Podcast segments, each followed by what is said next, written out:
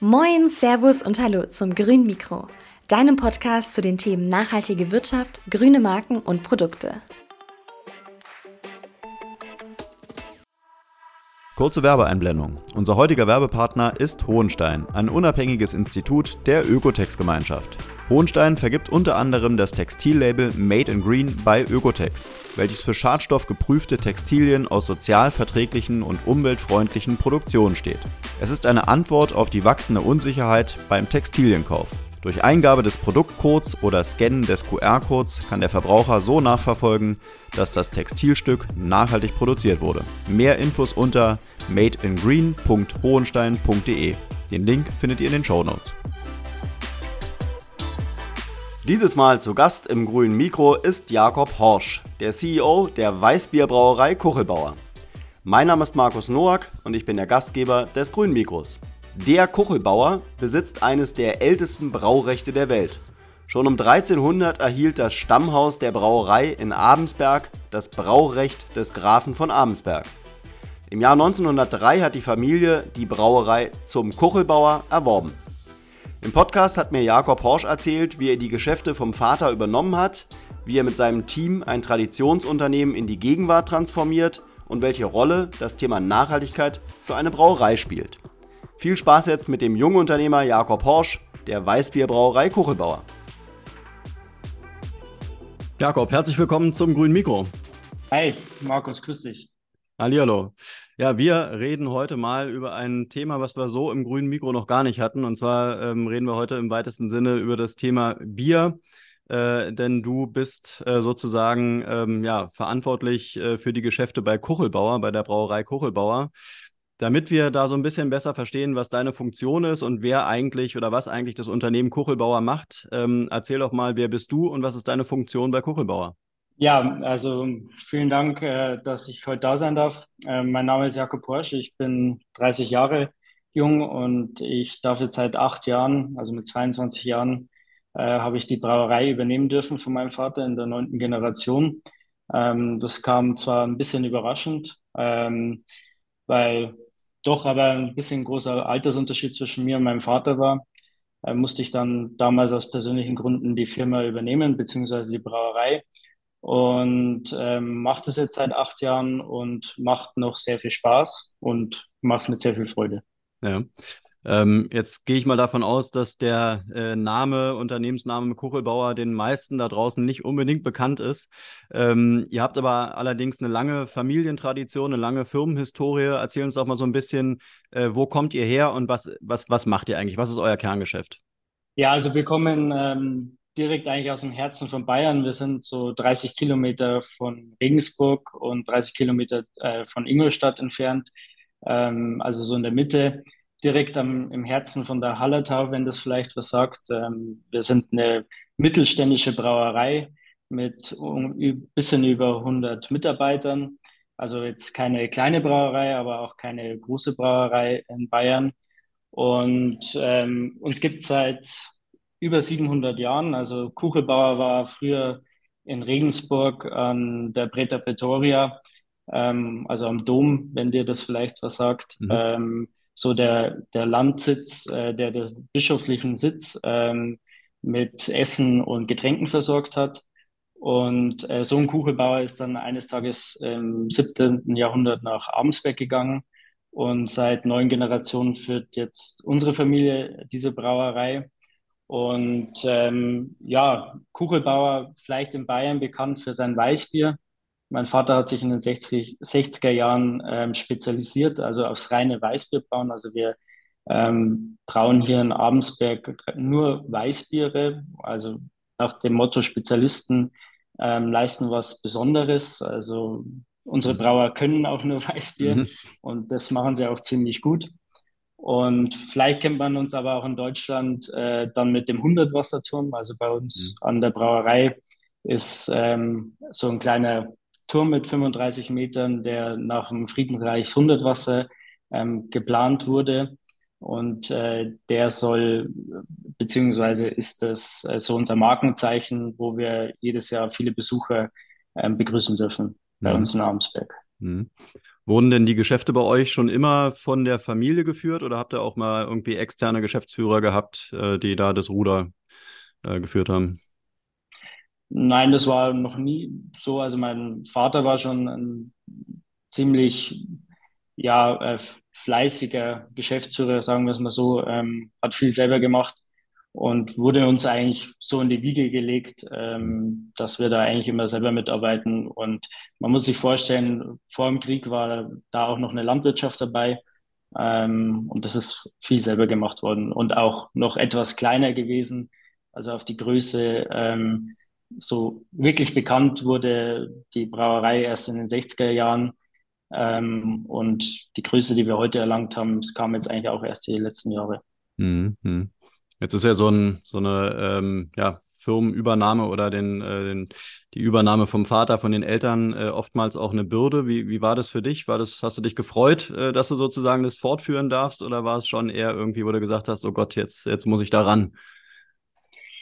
Ja, sie haben uns gut vorbereitet ja. oder beziehungsweise mich gut vorbereitet wir, oder von uns Kindern auch immer geschaut, dass wir ähm, sehr viel mitarbeiten ähm, oder, oder, sind so erzogen worden. Und ich habe das eigentlich immer früher sehr gerne gemacht. Äh, war jetzt nicht, äh, glaube ich, äh, der, der Lieblinge der Lehrer, weil ich jetzt nicht so der Theoretiker war. Ich war immer froh, wenn ich in den Ferien ähm, mitfahren durfte und habe dann mit äh, sieben Jahren so das Flaschensortieren am Hof angefangen und mhm.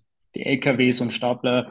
Ähm, das war schon immer sehr beeindruckend und ähm, habe mir eigentlich da so mein Geld mit verdient mhm. ähm, und hatte dann eigentlich nach dem Abitur schon Pläne, bisschen was zu sehen ähm, und ähm, war dann auch in sieben Brauereien in verschiedenen ähm, und wollte dann eigentlich noch ein bisschen noch mehr sehen und das ganze Wissen äh, vertiefen in ja wie es andere machen.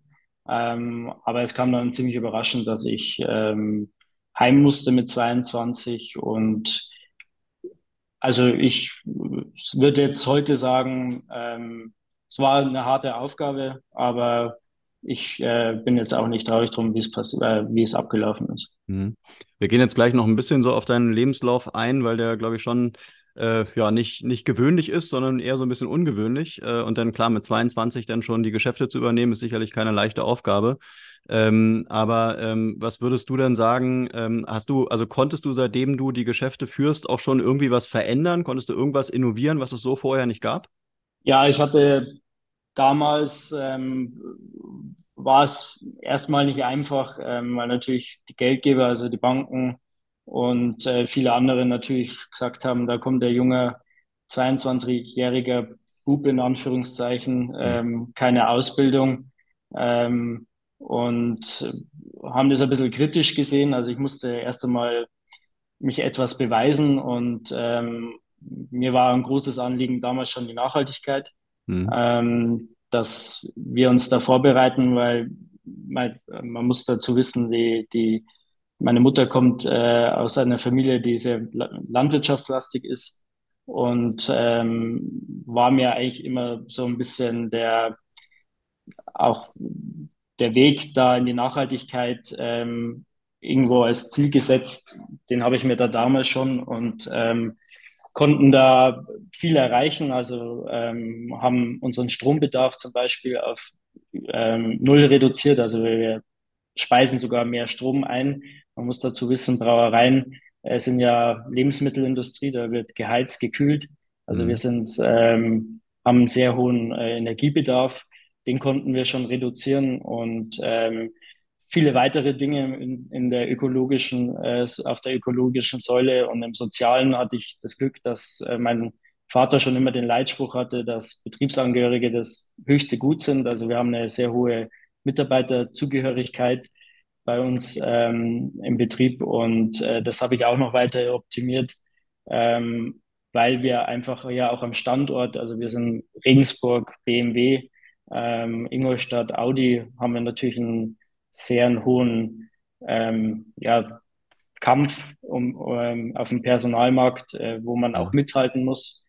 Und da konnten wir uns auch sehr gut behaupten. Und zurückblickend haben wir jetzt, was alles gekommen ist mit Corona und der Ukraine, Gott sei Dank die richtigen Schritte eingeleitet. Mhm. Also wie du diese ganzen äh, Nachhaltigkeitsthemen äh, ja, implementiert hast, vorangebracht hast, äh, da können wir vielleicht später noch drauf eingehen. Ähm, jetzt bist du ja von deinem Alter her äh, sozusagen in der Mitte von Generation Z und Generation Y. Ja, also wahrscheinlich ist dein, dein Mindset, so wie du es jetzt gerade auch schon beschrieben hast, äh, ist wahrscheinlich eher in Richtung Generation Z. Äh, sodass wahrscheinlich auch viele alte Unternehmen, die werden sich vielleicht gar nicht gefreut haben, oder? Dass du den Laden jetzt da so ummodeln willst? Das kann ich jetzt so nicht sagen. Also sie haben, die kannten mich, die meisten kannten mich schon eigentlich von klein auf und die waren mhm. eigentlich, ich hatte da sehr viel Rückhalt in, in der Belegschaft, weil die wussten, ich packe mit an. Mhm. Und ähm, mir war es immer wichtig zu wissen, ähm, wo, also mein, mein Leitspruch ist eigentlich, dass ich in jeder Abteilung weiß, äh, wie fängt der morgens an, wie hört der abends auf. Also mhm. was muss ich hochfahren, was muss ich aufräumen. Und das habe ich mir auch alles angeschaut bei uns im Betrieb. Und äh, die, die haben mir eigentlich schon den Rücken gestärkt. Natürlich waren da vereinzelt welche dabei, ähm, die das nicht so gesehen haben, aber ähm, die vielleicht heute auch nicht mehr da sind. Aber am Ende des Tages hatte ich da großes Glück mit, meinen, mit meiner Belegschaft oder mit meinem Team. Mhm. Okay, dann wollen wir mal so ein bisschen auf deine, auf deine Vita eingehen äh, und wie du es jetzt geschafft hast, da wirklich ein Unternehmen mit 100 äh, Mitarbeitenden zu führen. Das ist ja auch keine, keine leichte Aufgabe und auch keine Selbstverständlichkeit. Ähm, du hast an der TU München äh, studiert und hast das Studium, glaube ich, nach zwei Jahren äh, abgebrochen. Ähm, Brauwesen, glaube ich, hattest du da studiert. Ähm, warum hast du es abgebrochen? Ja, also der Plan war es nicht, dass ich es abbreche. Ähm, ich habe ich habe das Abitur gemacht ähm, und wie vorhin schon gesagt, und war dann in, habe mir sieben verschiedene Brauereien angeschaut über Praktika eineinhalb Jahre und bin dann nach an die TU gegangen und habe da studiert. Ähm, mein Vater war zum damaligen Zeitpunkt schon 72 mhm. und ähm, äh, war dann aus ähm, persönlichen oder auch krankheitsbedingten Themen äh, klar, ziemlich schnell klar, es äh, muss jetzt dann bald was passieren ähm, und haben uns dann dazu entschieden, dass ich heimkomme. Ich wollte ähm, das aber auch, ich muss dazu sagen, beim Studium war ich ziemlich glücklich. Äh, also ganz traurig war ich jetzt nicht, weil, wie schon gesagt, Theoretiker war ich jetzt nicht, äh, der große, der große Lerner war ich jetzt nicht, aber ähm, ich bin dann heimgekommen und äh, war dann ziemlich äh, glücklich drüber, dass ich da noch ähm, ziemlich äh, den Rückhalt hatte von der Belegschaft und habe noch währenddessen, da war mein Vater auch noch anwesend, ähm, eine Lehre gemacht, eine kaufmännische im Betrieb und habe dann eigentlich so äh, Step by Step äh, diverse Aufgaben auf einen Zeitraum von drei Jahren übernommen und habe äh, nebenbei an der Dömens Academy, das ist eine internationale Brau- oder sehr anerkannte Braumeisterschule in München, ähm, meinen Braumeister und Brau- und Malzmeister gemacht, ähm, was sehr aufwendig war neben dem Beruf, aber auf Vollzeit, aber es musste halt damals einfach so sein und ähm, bin dann nach diesem braunen Malzmalzer eigentlich dann ähm, voll eingestiegen, 2016. Hm. Wäre denn jetzt so, ja, wäre denn jetzt so deine Funktion als, äh, als Geschäft, ich glaube, du bist Geschäftsführer jetzt, oder? Genau, ich bin ja. äh, Geschäftsführer. Ja. Äh, würdest du denn sagen, du könntest jetzt so die Funktion als Geschäftsführer auch ausüben, wenn du jetzt keine Ausbildung so im Braubereich gemacht hättest? Also wenn du das Kernprodukt jetzt nicht so verstehen würdest, wie du es wahrscheinlich jetzt verstehst? Bei vielen Kollegen funktioniert das. Ähm, mhm. Also es gibt viele größere Brauereien, da sitzen keine Braumeister in der Geschäftsführung, aber auch in mittelständischen Brauereien. Ähm, ich denke, ich muss wissen oder verstehen, ähm, wir sind äh, jeden Tag da im Betrieb und ähm, kennen auch die, die Abläufe oder auch das Alltagsgeschäft, was eigentlich täglich passiert, ähm, sehr genau und ähm, ich muss auch verstehen, was, äh, wie, wie das technisch abläuft. Also mir war es ein Grund, also ich hätte es auch darauf verzichten können, den Braumeister zu machen und BWL zu studieren, aber mhm. das äh, wäre jetzt nicht äh, meine Philosophie gewesen. Mhm. Also wahrscheinlich auch die Glaubwürdigkeit gegenüber den Mitarbeitern und Mitarbeiterinnen ist wahrscheinlich so höher, als, als wenn du es nicht gemacht hättest, oder? Ja, eben. Ja. Mhm. Das kommt dazu, ja.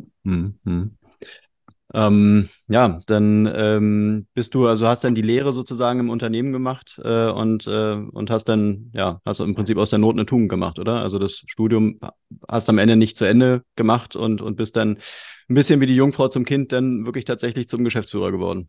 So in der Art war es, ja. ja. Überraschend ähm, war turbulent, turbulente Zeiten, aber ich hatte auch viele ähm, tolle Menschen um, in meinem Umfeld, die mich da unterstützt hatten, mhm. familiär und auch ähm, äh, mit von den Mitarbeitern. Und ähm, ich will es auch nicht mehr missen. Ich meine, ich bin da durch eine harte Schule gegangen und äh, ich glaube, für, für meine jungen Jahre ähm, habe ich jetzt schon viel gesehen und schon viel Lehrgeld gezahlt, glaube ich, mhm. ähm, was, glaube ich, jedem Unternehmer widerfährt. Ähm, und da bin ich froh, dass das schon so sehr, so früh ähm, eingetreten ist. Mhm. Wir wollen ja im Podcast auch immer so ein bisschen die Branche verstehen, die Produkte verstehen und sicherlich auch den Beruf verstehen. Von daher, ähm, also wir hatten dein Thema tatsächlich noch nie im Podcast und ich denke mal, da sind auch viele Leute draußen, die damit gar keine ähm, ja, Berührungspunkte haben, außer dass sie vielleicht ein Bier trinken. Ähm, wie würdest du denn sagen, wie, wie schaut der Status quo jetzt so beim, ähm, bei dem Beruf selber aus und auch in der Branche? Ähm, ist Bier noch ein Produkt, was äh, immer noch hoch nachgefragt wird und wo du auch sagen würdest, das wird in Zukunft immer noch ein äh, ein Verkaufsschlager sein, äh, weil es gibt ja auch einen Trend beispielsweise gerade auch wieder bei der Generation Z, äh, dass weniger getrunken wird, dass weniger Alkohol getrunken wird. Siehst, sieht, äh, siehst du euch da so ein bisschen in der Gefahr? Die Braubranche ähm, selbst verzeichnet eigentlich auch jährlich äh, Rückgänge. Ähm, das stimmt. Ähm, wir haben da viele Themen äh, in der Vergangenheit äh, gehabt, einen Führerschein ähm, oder Alkohol am Steuer ähm, was natürlich geändert worden ist, was ja auch gut ist. Ähm, die, die Leute leben bewusster. Ähm, es wird immer mehr auf Regionalität und bewussteres Konsumieren ähm, äh, geschaut. Und äh, aber Bier, also hat eine Geschichte von mehreren tausend Jahren. Also ähm, und ich finde, Bier kommt nicht aus der Mode. Also man hat es jetzt auch mit dem Craft Beer Boom ähm, die letzten Jahre gemerkt es kommt immer wieder ins Rollen, ob das in den 60er Jahren der Weißbierboom war oder dann der Pilzboom oder der Warsteiner Boom in den 90er Jahren. Äh, dann kam ja der, der Becks äh, Alkopop äh, Boom ähm, und jetzt auch der helle, ähm, wo die Leute mehr wieder helles trinken. Also es, Bier bleibt eigentlich immer so ein Thema und bei uns in Bayern ist äh, natürlich Bier das höchste Gut. Ja. Ähm, und da hat jeder seine Meinung dazu, das ist, was ja auch gut ist. Ähm, ich glaube, es wird nicht aus der Mode kommen, aber es wird natürlich ähm, vom Konsum her ähm, etwas bewusster und ähm, wahrscheinlich auch die nächsten Jahre etwas weniger. Mhm. In, in welche Richtung oder, oder wie generell äh, innovierst du bei euch die Produkte? Also wie, wie findet bei euch Produktentwicklung statt, Produktevolution? Also die Produktevolution ähm, gibt es an sich äh, so nicht. Wir haben natürlich jedes Jahr ähm, Einflüsse von den Rohstoffen her, wie natürlich die Ernten ausgegangen sind, wo wir optimieren an den Rezepten. Aber wir wollen natürlich ähm, dem, dem äh, unserem Kunden, der das Kuch, äh, Kuchelbauer Weißbier als Kuchelbauer Weißbier kennt, auch ähm, so bewahren. Da äh, justieren wir äh, an kleinen äh, Schrauben. Ähm, aber wir sind die Brauindustrie äh, die letzten Jahre auch ähm, natürlich mit dem Fortschritt der Technik und jetzt kommt natürlich auch noch die KI mit dazu, was auch sehr interessant wird in der Braubranche von den Prozessen her, ähm, immer täglich neu konfrontiert ähm, mit den verschiedensten Dingen, äh, was wir optimieren müssen. Und äh, wir haben uns den Weg mit der Nachhaltigkeit verschrieben, strikt nach diesen drei Säulen äh, zu arbeiten. Und äh, das, da haben wir die letzten Jahre sehr viel investiert ähm, in die Technik und äh, auch in unsere, in unsere Arbeitgebermarke. Und ähm, ich glaube, es ist wichtig, ein, ein ähm, auch für die Zukunft, auch für den Konsumenten ein ehrliches Produkt ähm, anbieten zu können. Und das haben wir uns eigentlich auf die Fahnen geschrieben. Wir möchten keinen, so wie es vielleicht die Konzerne machen, auf den Profit schauen. Ähm, wir möchten dass unsere 700-jährige Geschichte hoffentlich auch noch so äh, weitergeht und ähm, schauen, ähm, dass jeder zufrieden ist mit dem Produkt und ähm, ja, genau. Mhm. Mhm. Also ist sozusagen eine sichere Bank. Äh, ihr seid doch jetzt nicht irgendwie bedroht von Wettbewerbern oder? Der Wettbewerb ist natürlich hart umkämpft. Man muss mhm. sagen, in Bayern hat jeder so seine, seine Biermarke. Mhm. Ähm, was wir schon merken, sind natürlich die großen Konzernbrauereien, mhm. ähm, die sehr viel über den Preis, ähm, einen, einen, Preiskampf machen, weil die natürlich auf ähm, ihre Zahlen kommen müssen und natürlich in ihren Aktionären oder Investoren auch Rechenschaft schuldig sein müssen. Ähm, das ist schon hart, sage ich mal. Ähm, das beeinflusst uns mittelständisch Brauereien schon. Wir halt, wir mittelständische Brauereien, und das ist das Schöne eigentlich an der Braubranche, äh, halten da sehr stark zusammen, weil, wie schon gesagt, ähm, es gibt äh, eigentlich da, jeder hat seine eigene Biermarke, aber es ist natürlich schwierig, wenn die Konzernbrauereien von heute auf morgen mal in der Wochenaktion wieder 40 Prozent Nachlass machen, damit sie ihr Produkt äh, auf Umschlagsfähigkeit kommen.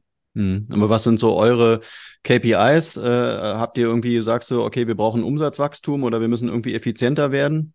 Also wir gehen am Anfang des Jahres ähm, mit keinen Erwartungen rein. Also wir auch bei unseren Mitarbeitern im Vertrieb, ähm, es gibt jetzt keine Anforderungen, ihr müsst dieses Jahr so viel Absatzsteigerung ähm, bewirken oder wir müssen auf diese Kennzahlen kommen.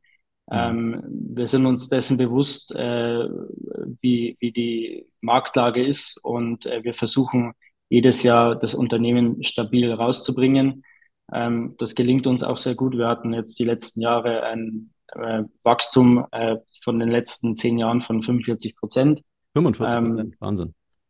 45 Prozent, ja. Und ähm, ich glaube, dass äh, wir durch diesen Weg, ähm, dass wir ein ehrliches Produkt ähm, anbieten können, viel weiterkommen, ähm, als wenn man ständig nur ähm, drauf trimmt, äh, wie die Zahlen auszuschauen haben und ähm, wie die nächste Kennzahlenoptimierung noch geht oder wie man es noch besser machen kann. Hm. Aber da habt ihr ja wahrscheinlich dann wirklich mit dem Produkt Bier oder dadurch, dass ihr halt so ein Traditionsunternehmen seid, wirklich eine Sonderstellung, ne? Weil äh, den, den Fall, dass man jetzt irgendwie äh, nicht effizienter werden muss oder irgendwie jedes Jahr wachsen muss, äh, den hat ja kaum ein Unternehmen. Wie bitte, das habe ich jetzt gar nicht für. Ich sag der, der Fall, äh, dass du halt wirklich äh, an, also keine Ziele rausgibst, sozusagen, dass jedes Jahr der gleiche Prozess von vorne losgeht, äh, ist ja sozusagen eine Sonderstellung. Das hat ja kaum ein Unternehmen, was irgendwie gewinnorientiert arbeitet. Naja, der, die, die Gewinnorientierung ist natürlich schon da. Wir haben ja. natürlich auch Verpflichtungen, unsere ähm, ähm, äh, unser Fremdkapital zu bedienen. Das meinte ich jetzt nicht äh, so damit, aber es sollte halt immer gleichbleibend auf dem ähm, Vorjahresniveau werden. Also ähm, wir wollen natürlich jetzt keine roten Zahlen schreiben, das ist äh, ganz klar, aber was ich damit meine, ist ähm, dieses, äh, dass wir ein wenig den Druck rausnehmen, und schauen, dass wir auf äh, schwarze Zahlen kommen und ähm, wir aber jetzt keine äh, hohen Gewinnerwartungen ausrufen, äh, um mögliche äh, hohe Tantemien irgendwelchen Gesellschaftern oder sonst was zu zahlen. Mhm. Okay. Jetzt äh, gab es ja in den letzten... Okay. Hm. Jetzt gab es ja in den letzten Jahren äh, immer die zwei Großthemen, einmal Digitalisierung und dann natürlich Nachhaltigkeit. Ähm, Lass uns mal vielleicht auf beide Themen nochmal, ähm, also auf Digitalisierung vielleicht nochmal kurz eingehen. Ähm, welche Rolle spielt für euch Digitalisierung? Digitalisierung ist, ähm, möchte man, glaube ich, nicht glauben bei Brauereien. Man stellt sich, glaube ich, das immer so vor, man steht da am Kessel und äh, braut dann da sein, sein Bier. Ähm, das ist äh, nicht mehr so. Also es ist äh, viel mit äh, Programmierung, ob äh, PCs, äh, Steuerungen, äh, Softwaresteuerungen hat es zu tun und ähm, da hat sich einiges getan, auch in der Bürokratie. Natürlich ähm, viel getan. Man muss auch wissen, wir haben, ähm, das ist ja auch das Spannende bei Brauereien, ähm, eine großen äh, ähm, Anzahl an Sparten, wo wie wir unser Bier verkaufen. Also wir haben ja die Händler, die großen ähm, bekannten Lebensmittelhändler, wir haben Feste, wir haben Gastronomien, ähm, wir haben Privatverbraucher. Ähm, und da muss man ja auch jedem gerecht werden. Also äh, was da natürlich den, mit den großen äh, Konzernen ähm, die letzten Jahre gelaufen ist in der Digitalisierung, ähm, das war schon ein großer Schritt. Und äh, also in der Digitalisierung sind wir da sehr weit fortgeschritten und das meiste funktioniert ja auch bei uns nur noch über den PC. Hm. Ähm, ja. Wie gestaltet sich für euch so die Digitalisierung? Also braucht ihr auch wirklich äh, IT-Personal und habt ihr vielleicht auch da irgendwie einen Fachkräftemangel, dass ihr vielleicht gar, gar keine ITler mehr findet? Wir haben das ähm, extern vergeben. Es gibt hm. Brauereien unserer Größe, die haben eigene ITler. Wir haben das möglichst ähm, extern vergeben, ähm, weil meiner Meinung nach wir da etwas äh, oder uns wohler fühlen beziehungsweise besser ähm, das handeln können, sagen wir es mal so. Hm, hm. Jetzt ist ja das nächste Großthema dazugekommen. Das hatten dann wahrscheinlich viele Unternehmen gar nicht so auf dem Zettel. Äh, KI, hast gerade schon erwähnt. Äh, welche Rolle spielt jetzt für eine Brauerei KI?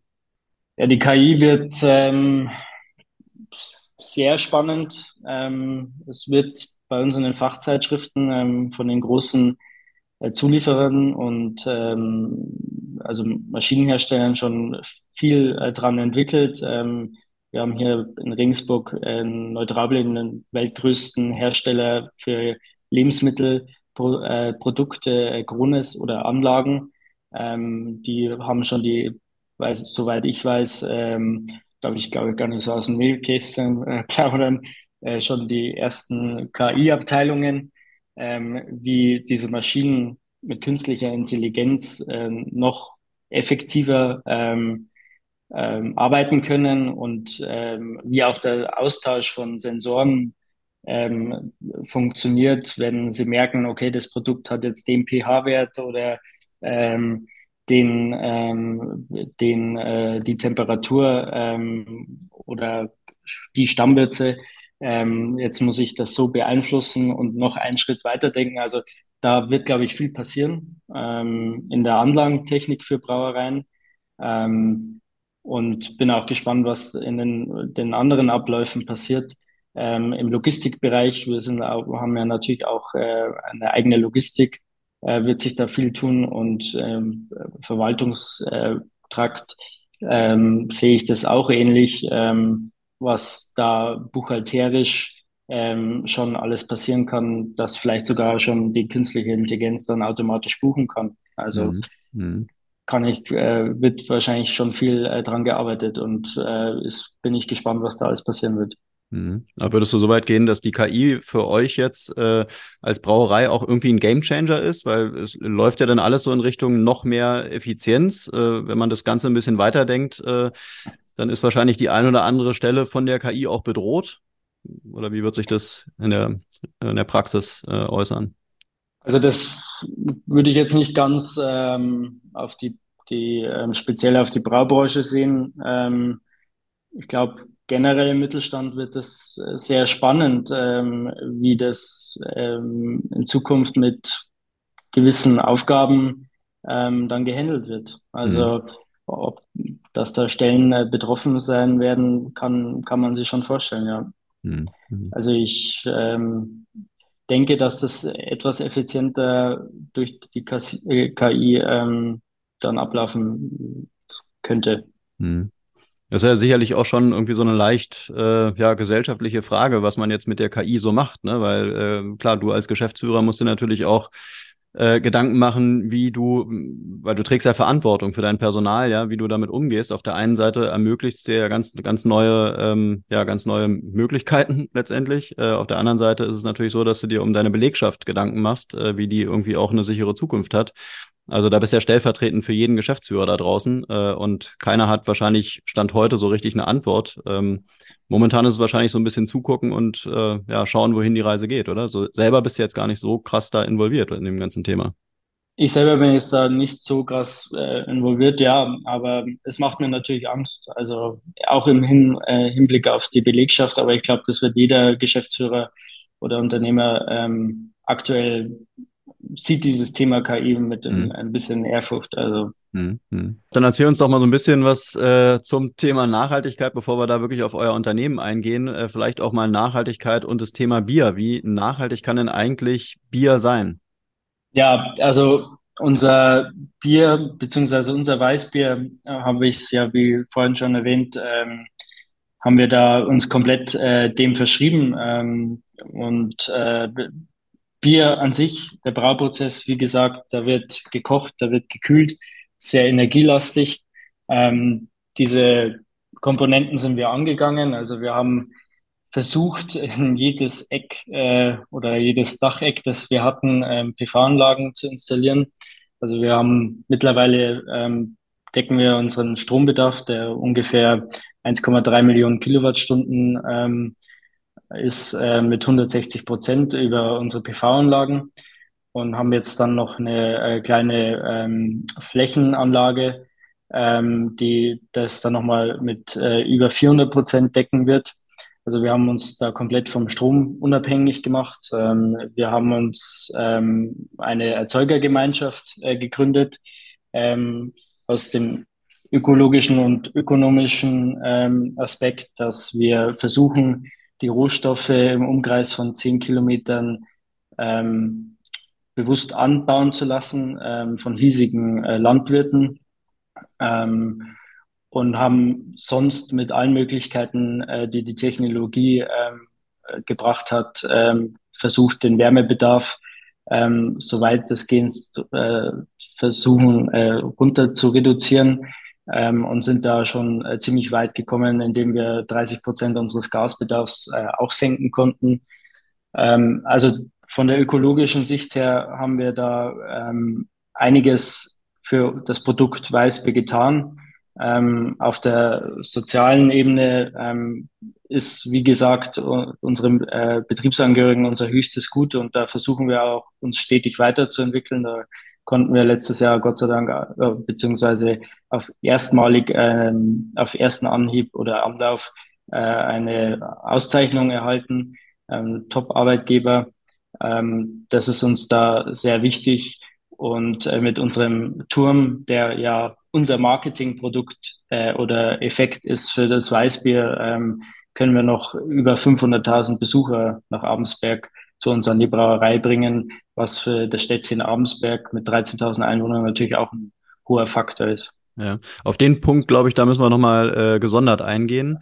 Ähm, aber lass uns mal noch so ein bisschen beim Produkt Bier bleiben. Ähm, es gibt ja auch andere Brauereien, die auch in der Vergangenheit äh, jetzt, äh, also gerade in den letzten Jahren mit Nachhaltigkeit geworben haben. Äh, jetzt ist ja gerade jetzt ähm, ein, ein, absolut äh, aktuelles Thema Green Claims. Die EU-Kommission hat äh, da eben gemeinsame Kriterien veröffentlicht, um eben dieser Grünfärberei, die es ja hier und da eben gab, äh, vorzubeugen. Ähm, jetzt könnte man ja auch sagen, ja, äh, kann denn Bier überhaupt nachhaltig sein? Ja, also ähm, du als Profi, ähm, beleuchte mal noch so ein bisschen, äh, wann kann man als Konsument äh, wirklich davon ausgehen, das ist jetzt ein nachhaltiges Bier und ich kaufe das, weil da wirklich mehr Nachhaltigkeit drin steckt. Äh, und wann ist es im Prinzip ein ganz normales, ein konventionelles Bier, was natürlich auch schmeckt, aber was halt nicht diesen, diesen USP sozusagen hat, der Nachhaltigkeit. Ja, da ist die, ähm, Gott sei Dank kam das von der EU-Kommission, weil das hat mich auch ähm, lange beschäftigt. Ich, da wird viel Greenwashing betrieben. Ähm, mich ärgert das ähm, selbst zum Beispiel, wenn ich das in den, in den TV-Werbungen ähm, sehe. Ähm, wir haben jetzt Mehrwegflaschen. Mhm. Also ja. Mehrwegflaschen in den Brauereien, die gibt's, benutzen wir, ich glaube, 99 Prozent äh, aller Brauereien in, in Deutschland und äh, auch schon die letzten 30 Jahre. Ähm, das finde ich ein bisschen arg, ähm, ja, ja, Verblendung, äh, was da getrieben wird. Ähm, oder auch ähm, irgendwo, äh, dass äh, Bäume gepflanzt werden, ja. ähm, um halt einfach seine CO2-Bilanz dann zu schönigen. Ähm, da ist, glaube ich, die Politik ähm, im Zugzwang, ähm, was zu tun. Ähm, weil hier wird, glaube ich, noch viel Schabernack getrieben. Wie nachhaltig der Konsument das dann ähm, für sich ähm, ja herausfindet, äh, ob das dann tatsächlich nachhaltig ist, das liegt, glaube ich, am Konsumenten, indem er sich über die äh, Brauerei oder das Produkt in der Lebensmittelindustrie ähm, informiert und ähm, vor allem auch in, in der Verpflichtung ähm, derer, die äh, das betreiben und auch meinen, äh, beziehungsweise die versuchen es ehrlich ähm, zu machen, auch damit äh, zu informieren. Mhm. Weil kommuniziert ihr denn, dass euer Bier nachhaltiger ist oder generell nachhaltig ist? Wird es kommuniziert? Wir kommunizieren es, ja. Ja, okay. Also Und, wir äh, schreiben es jetzt nicht auf unsere LKWs oder auf die Plakate drauf, hm. ähm, aber über äh, Pressearbeit versuchen wir natürlich die Fortschritte unserer Investitionen beziehungsweise der Nachhaltigkeit, die wir erlangen, ähm, schon an den Endverbraucher zu bringen. Hm. Weil ihr nehmt äh, jetzt natürlich viel Geld in die Hand, äh, um da einfach nachhaltiger aufgestellt zu sein. Wenn jetzt äh, andere Unternehmen, die vielleicht auch größer sind, die irgendwie mehr Marketingbudget haben, ähm, dann im Prinzip genau das gleiche Marketing äh, machen, indem sie es halt, äh, indem sie halt Greenwashing betreiben, ähm, ist es natürlich für euch auch schlecht, weil dann eben dieser Nachhaltigkeitsfaktor beim Produkt Bier ja irgendwann auch so ein bisschen inflationär wird. Ne? Irgendwann sagt der Konsument, äh, kann ich dieser ganzen Werbung, ja, wenn es überhaupt Werbung ist, kann ich der überhaupt noch glauben? Und wo ist der Unterschied am Ende des Tages, ne? Das ist das Schwierige, ja. ja. Und äh, bei unserem aktuellsten Projekt, ähm, aufgrund unseres Wachstums, äh, bauen wir jetzt aktuell ein neues Logistikzentrum, weil wir in, in, im, im Stadtzentrum von, von Abensberg sind und äh, vorne und hinten nicht mehr auskommen, links und rechts. Ähm, und da bauen wir ein klimapositives Logistikzentrum, ähm, das erste Bayerns ähm, und eines der ersten in Europa. Und da ist mir das eigentlich äh, in der Planung ähm, vor drei Jahren äh, so das wirklich das erste Mal so in die Quere gekommen. Mhm. Ähm, wir haben das finanzieren wollen und ähm, ich habe gesagt, wir wollen das, äh, wie es unser Motto ist ähm, und auch verpflichten zu dem Thema, was wir hier mit dem Hundertwasser äh, geschaffen haben oder mein Vater im Einklang mit der Natur auch in, weiterführen in der Markensprache mit unserem Logistikzentrum. Und da war ich natürlich äh, bei den Bankgesprächen, bin ich da auf ähm, ja, ähm, taube Ohren gestoßen, weil die natürlich gesagt haben, du bist Logistiker, ähm, du musst das Ding auf acht Jahre, so wie die ganzen anderen Logistiker, ähm, tilgen und weil du damit Profit machen musst. Und da habe ich dann aber auch gesagt, äh, wir möchten das nachhaltig machen ähm, und wir bauen das Ganze, um auch in 100 Jahren damit noch zu arbeiten. Ähm, und deswegen muss es auch, bedarf es auch einem Gründach oder einer Grünfassade ähm, oder der Holzbauweise. Ähm, da finde ich, muss die Politik, das ist jetzt das Thema Baubranche oder Industriebau, ähm, viel mehr eingreifen oder versuchen, das möglich zu machen oder die, die Unternehmer auch in die Verantwortung nehmen, ähm, dass hier mehr geschaut wird, dass nicht immer nur auf den Profit, sondern auch auf die sozusagen auf die nächste Generation geschaut wird mhm. ähm, und das Ganze äh, ein, äh, die, die Unternehmer beziehungsweise äh, die großen Unternehmer, sagen wir es mal so, ähm, die da flächendeckend jetzt im Logistikbereich äh, Hallen bauen und keine PV-Anlagen drauf machen, ähm, in die Verantwortung zu nehmen. Hm. Aber warst du jetzt da in dem Punkt äh, einfach besonders weitsichtig, dass du gesagt hast, okay, ich mache jetzt äh, ein klimapositives Logistikzentrum und kein klimaneutrales äh, Log Logistikzentrum, weil äh, dieser ganze ähm, Punkt der Klimaneutralität, das steht ja auch gerade alles äh, relativ im, äh, ja, ähm, in Frage. Ähm, Warum hast du dich dafür, dafür entschieden, dass es unbedingt klimapositiv sein soll? Ja, die, unsere Logistik hat, ähm, wird aktuell noch natürlich ähm, betrieben ähm, mit oder Verbrennermotoren. Mhm. Ähm, also wir stoßen da auch mehr aus. Ähm, und das, die Frage habe ich mich eigentlich wirklich nicht gestellt, mir nicht gestellt. Also für mich war eigentlich von Anfang an, dass es klimapositiv sein soll ähm, weil wir unser äh, Bier auch weit fahren. Und ähm, was bringt mir im Bau die Klimaneutralität, ähm, wenn ich auf der anderen Seite, um es äh, zu vermarkten, dann auch äh, noch mehr ausstoße? Also da war eigentlich von Anfang an klar, dass äh, für uns das Klima positiv sein muss. Hm. Und was bedeutet das jetzt konkret? Also was hat sich damit geändert, dass ihr jetzt ein, ein klimapositives Logistikzentrum habt? In, in welcher Hinsicht? Also wenn man das jetzt mal, wenn man das jetzt mal verbildlicht, du sagst ja gerade, eure, eure Logistik, äh, die hat noch oder funktionierte damals mit Verbrennermotoren. Ähm, sind das jetzt alles E-Autos oder wie muss man sich das konkret vorstellen? Ja, soweit ist der Fortschritt bei, beim LKW noch nicht. Da, da sind jetzt die, oder Wasserstoff. Ersten, oder Wasserstoff, äh, da sind die ersten ähm, Studien beziehungsweise äh, Testfahrzeuge auf dem Markt oder kommen mhm. jetzt da auf den Markt. Die sind aber ähm, noch ferner liefen äh, irgendwo der Wirtschaftlichkeit. Ähm, was hat sich geändert? Also wir haben ähm, eigentlich einen weiteren, einen, einen, einen weiteren äh, Sparte beziehungsweise einen, einen, einen, einen weiteren Standort so gebaut, damit, damit er äh, klimapositiv agiert. Also wir haben ähm, hier keinen keinen Strombedarf, äh, keinen Wärmebedarf. Äh, wir können unsere Stapler, die, da wo wir auch einige haben, die wir vorher mit Gas betrieben haben, ähm, über die PV-Anlage und den Energiespeicher ähm, ähm, irgendwo bedienen. Äh, wir können den übrigen Strom auch äh, noch ähm, unsere Mitarbeitern anbieten. Ähm, wir haben komplett aus Holz gebaut, also die Brau Baubranche ähm, ist ja einer der größten CO2-Emissionstreiber mit acht, glaube ich, habe ich mal gelesen, mit 38 Prozent. Ähm, haben geschaut, dass die komplette Dämmung und Bauweise nicht chemisch hergestellt wurde. Also wir haben ähm, Holzbau, also nachwachsenden Rohstoff. Äh, wir haben keine PU-Dämmung, also chemisch hergestellt, sondern hier die Holzabfälle äh, genommen, die Sägespäne, ähm, die dann die Halle dämmen, wo wir einen ähnlichen äh, Dämmwert haben wie in einem Einfamilienhaus. Ähm, und zusätzlich haben wir dann Gründach, ist jetzt nichts Neues, aber eine Grünfassade. Mhm. Ähm, die haben wir von einem tolles Unternehmen in den Niederlanden gefunden. Äh, Semper Green heißen die, die äh, machen Fassaden, gebundene ähm, Fassaden und diese Fassade ähm, dämmt, kühlt zusätzlich die Halle, mhm. ähm, da sie einfach grün ist von Anfang an und äh, bringt einfach noch viel weitere ähm, Faktoren oder äh, positive Aspekte mit sich, wie zum Beispiel Luftreinigung oder Art, äh, Schutz der Artenvielfalt. Ähm, und da haben wir dann auch eigentlich schon auch angefangen bei der Baugründung, haben hier kein neues Material verwendet, sondern explizit ähm, schadstofffreies Abbruchmaterial von anderen Baustellen.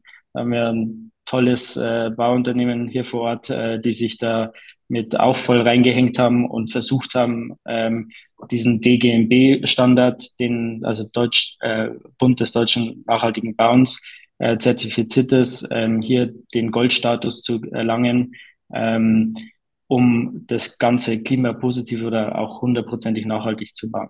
Mhm. Aus unternehmerischer Sicht äh, ist das natürlich alles erstmal ein Rieseninvestment, was sich sicherlich auch irgendwie lohnen muss, wie man das jetzt äh, rechnet. Also wann es sich an welcher Stelle und wie es sich für euch lohnt, ähm, das äh, wirst du jetzt wahrscheinlich in der Kürze der Zeit nicht erklären können. Aber würdest du jetzt auch anderen Unternehmen und anderen Unternehmern, Unternehmerinnen äh, Mut machen, dass man da wirklich so ein großes Investment geht und beispielsweise eben auch äh, klimapositiv baut? Also hat sich das auch jetzt schon für euch gelohnt und würdest du sagen, das ist wirklich ein lohnendes Investment? Also in, im internen bei uns äh, lohnt sich äh, der Bau schon mal so weit, dass wir ja auf der jetzigen Fläche nicht mehr auskönnen ähm, und mhm. da erhebliche Mehrkosten natürlich haben. Ja. Ähm, das ist jetzt mal für uns intern.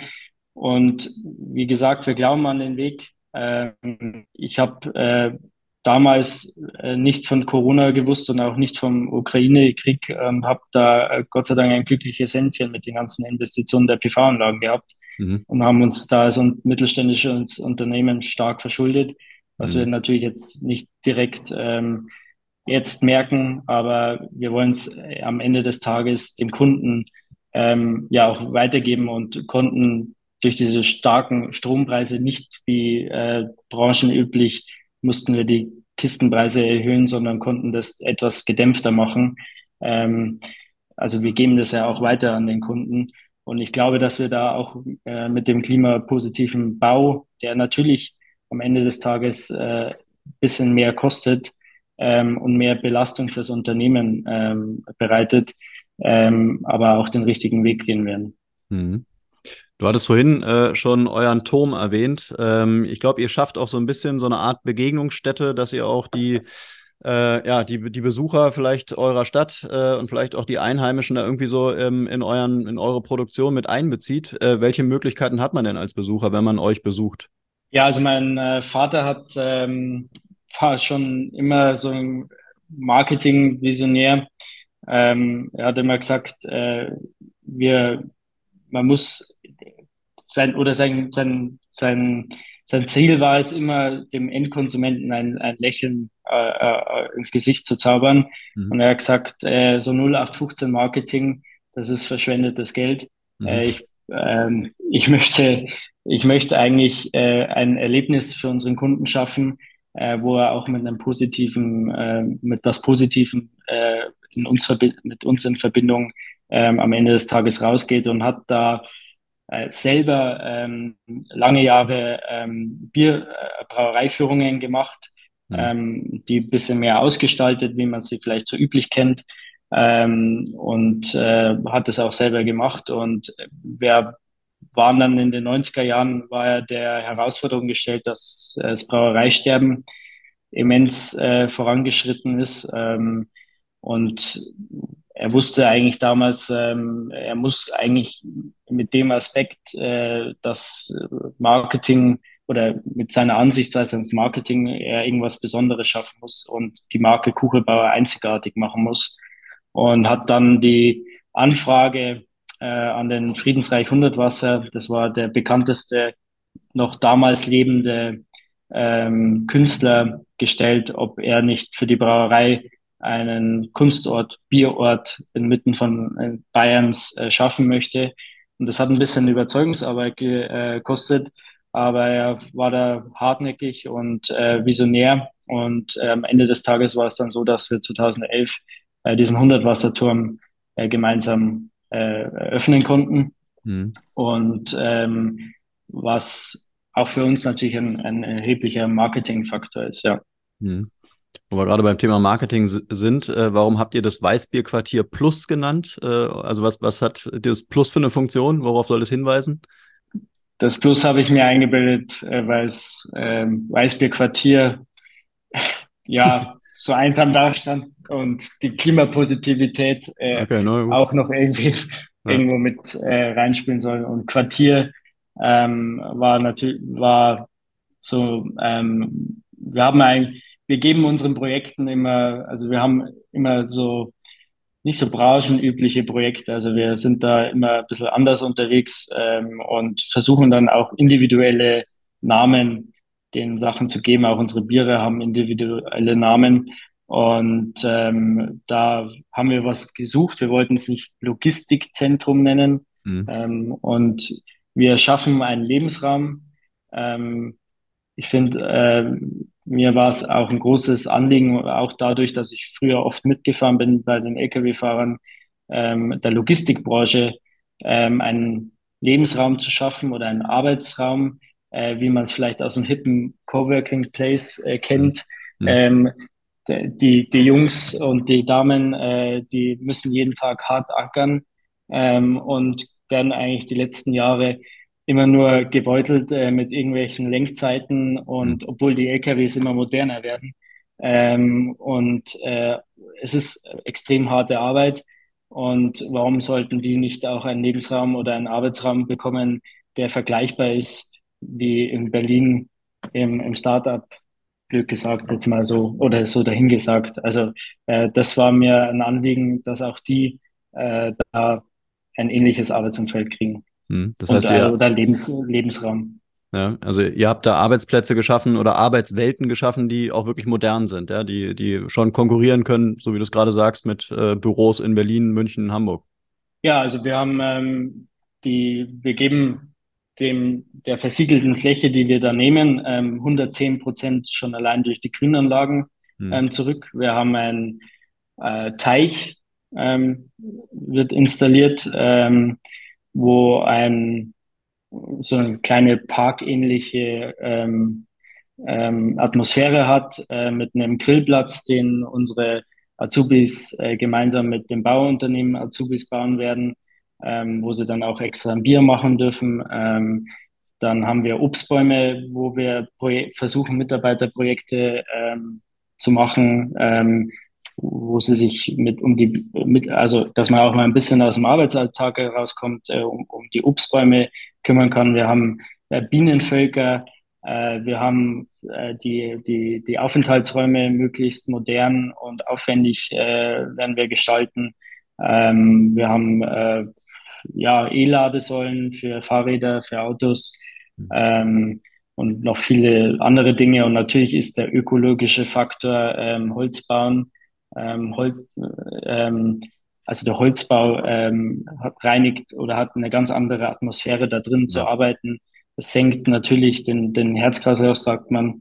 Ähm, und äh, das soll dem alles zugute sprechen. Und wir sind einer der ersten Logistikhallen, die riesen äh, Tageslichtfenster haben, ähm, die, wo die, die wir gewählt dahin platziert haben, wo die, ähm, wo kommissioniert wird und wo auch verpackt wird. Dann sind wir ja sozusagen schon beim, beim Thema Karriere. Du hattest vorhin auch schon darauf hingewiesen, dass ihr auch da schon äh, Preise gewonnen habt. Äh, Ihr seid da natürlich auch dem, dem Wettbewerb ähm, ausgeliefert äh, sozusagen und ähm, ja, ähm, habt da im Prinzip ähm, konkurriert mit anderen Arbeitgebern um die, um die Talente oder um gute Mitarbeiter. Ähm, was könnt ihr denn so bieten? Und, beziehungsweise welche, welche Jobs habt ihr vielleicht permanent ausgeschrieben? Was sind so ähm, typische Jobs, die man bei euch, ähm, ja, ähm, wo man sich bei euch bewerben kann? Also wir haben ähm, verschiedenste Abteilungen. Ähm, wir haben über äh, zwölf Abteilungen, also ständig ausgeschrieben sind natürlich die, die Abteilungen, wo auch irgendwo der, der Nachwuchskräftemangel ähm, ist. Das ist das Handwerk, Brauer, ähm, Lageristen, Lkw-Fahrer. Ähm, das wird ständig gesucht. Ähm, äh, und aber bei uns gibt es auch natürlich äh, kaufmännische Mitarbeiter. Ähm, aber wir haben da Gott sei Dank aktuell äh, Karriere beziehungsweise einen sehr geringen, äh, sehr geringe Fluktuation, sagen wir es mal so. Ähm, ich habe es ja vorhin auch schon angesprochen, dass wir über äh, zweistellige äh, Betriebszugehörigkeitsrate haben. Ähm, und aktuell sind wir da ähm, sehr gut ähm, aufgestellt, sagen wir es mal so. Und äh, karrierebedingt kann man bei uns auch viel erreichen. Also man hat viele interessante Projekte. Ähm, eigentlich kommt so jedes Jahr ähm, ein anderes Projekt dazu. Wir hatten jetzt, haben jetzt das Logistikzentrum, wir haben vorher ähm, unseren äh, Gasthof ähm, am, am Stadtplatz ähm, aufwendig saniert und ein Hotel installiert. Ähm, dann kommt natürlich viel mit dem Tourismus dazu, äh, das auch eine Sparte von ist. Äh, wo wir ähm, viele Mitarbeiter äh, arbeiten. Also karrierebedingt wird es bei uns nicht langweilig und äh, unsere Belegschaft oder auch, glaube ich, in anderen Brauereien sagt, äh, so eine Brauerei, da ist jeden Tag was anderes und es wird nie langweilig. Mhm, mh. Habt ihr denn vielleicht noch irgendwelche, weiß nicht, Benefits, äh, die bei euch besonders sind, die den, den Job noch so ein bisschen attraktiver machen? Also wir haben seit ähm, wir, sind ähm, haben keine ähm, keinen Betriebsrat. Ähm, wir haben einen einen wir sind seit über 50 Jahren ähm, zahlen wir Löhne nach Tarif. Mhm. Ähm, wir haben noch ein 13. Gehalt. Äh, wir haben ein 14. Ähm, äh, Provisions, also je nachdem wollen wir auch die Mitarbeiter beteiligen an unserem Erfolg. Äh, das wird gemessen an, an ähm, Absatz und Gewinn, ähm, was jeden so ein bisschen zum Unternehmer machen soll. Wir haben äh, insta, äh, die letzten Jahre, um auch natürlich konkurrenzfähig äh, mit den großen Big Playern in unserer Umgebung zu bleiben, Jobrat, ähm, Fitnessstudios-Beiträge ähm, und etliche andere Sachen ähm, vom Firmenobst bis ja also um uns da eigentlich auch flächendeckend so aufzustellen, dass wir da mithalten können. Mhm. Und ganz neu haben wir seit diesem Jahr eine kleine Azubi- oder Lehrbrauerei installiert ähm, bei uns in der Brauerei. Ähm, das ist so eine kleine Anlage, da kann man 200 Liter brauen und da haben wir jetzt auch eine neue Braumeisterin, die ähm, so ein bisschen für die Azubis zuständig ist und für diese Lehrbrauerei. Da werden kann sich jeder Mitarbeiter ähm, bei uns einmal im Jahr in die äh, Welt des Bierbrauens eintauchen und sich da selber dran schulen. Und die Azubis äh, kriegen das quasi, es ist wirklich noch handwerkliches Brauen, also nicht groß mit dem PC ähm, oder automatischen Pumpen, äh, Ventilen, ähm, kriegen da die Möglichkeit, ähm, während ihrer Ausbildung einmal zu brauen und am Ende ihrer Ausbildung müssen sie sich dann beweisen und uns ein schönes äh, Weißbier oder Bier ihrer Wahl äh, brauen und das wird dann mit uns verköstigt ähm, und können sie den Rest dann mit ihrer Familie oder Freunden mhm. ähm, genießen. Mhm. Jetzt sag nochmal zum Schluss des Podcasts, äh, warum sollte man euer Bier trinken und kein anderes? Äh, und was sind vielleicht auch so eure Meilensteine noch für, ja, für, für das letzte Quartal und vielleicht auch fürs nächste Jahr? Also das ähm, kann ich jetzt so ad hoc nicht sagen. Also ich glaube, jeder Konsument muss für sich wissen, äh, welchen Geschmack er hat. Und ähm, mich freut es natürlich, äh, wenn ähm, den Leuten unser Bier schmeckt. Ähm, aber jede Brauerei ist irgendwo einzigartig im Mittelstand, aber man sollte bewusst ähm, vielleicht auch darauf schauen, äh, wie Bier verkauft wird. Ob das jetzt äh, durch Pressing ist oder ob es äh, natürlich ehrlich verkauft wird. Ähm, also das, da ist, glaube ich, das wäre jetzt gegenüber meinen Kollegen auch äh, etwas unfair, weil jeder macht ein, ein super äh, Produkt. Okay. Und aber uns, uns freut es natürlich. Und äh, unsere Meilensteine sind natürlich äh, jetzt erst einmal in erster Linie für uns als Brauerei dieses neue Logistikzentrum äh, zu beziehen und äh, die nächsten Jahre der hundertprozentigen Nachhaltigkeit ähm, die nächsten fünf Jahre irgendwo zu erreichen. Mhm. Also jeder, der sich mal so ein bisschen zum Thema Nachhaltigkeit äh, ja, im, in der Bierbranche informieren will, der ist, glaube ich, bei euch auf jeden Fall richtig aufgehoben. Seid ihr denn auch wirklich ein offenes Haus, äh, wenn jetzt irgendwie, keine Ahnung, äh, Kunden oder auch B2B-Leute äh, äh an euch herantreten wollen? Ähm, kann man das machen? Kann man einfach auf euch zugehen und ihr habt da offene Ohren? Ja, bei uns kann man sich täglich, äh, man kann uns täglich besuchen mit unserer mhm. Besucherwelt. Ähm, kann man sich einen eigenen Eindruck davon verschaffen. Und äh, so, ähm, wir haben, äh, sind, haben sehr viele Vertriebler, die natürlich unsere Kunden äh, betreuen ähm, und sich auch da ähm, viel Zeit nehmen. Und ähm, ja, das ist, haben wir uns eigentlich auch da dem verschrieben, dass wir möglichst viel informieren und wenn jemand nachfragen will, kann er das jederzeit gerne machen. Okay, das jetzt äh, meine letzte Frage wäre jetzt noch: äh, Sind eure Produkte auch im LEH zu finden und wenn ja, dann nur in Bayern oder wo wo kann man eure Produkte kaufen? Also unsere Weißbiere gibt es eigentlich in den bekannten ähm, LEHs in, in Bayern flächendeckend. Ähm, mhm. Wir haben jetzt die letzten Jahre auch ähm, sind wir da so ein bisschen äh, dabei bei Baden-Württemberg und im mitteldeutschen Raum und vereinzelt bei, in Berlin ähm, sind wir in vielen Märkten schon drin.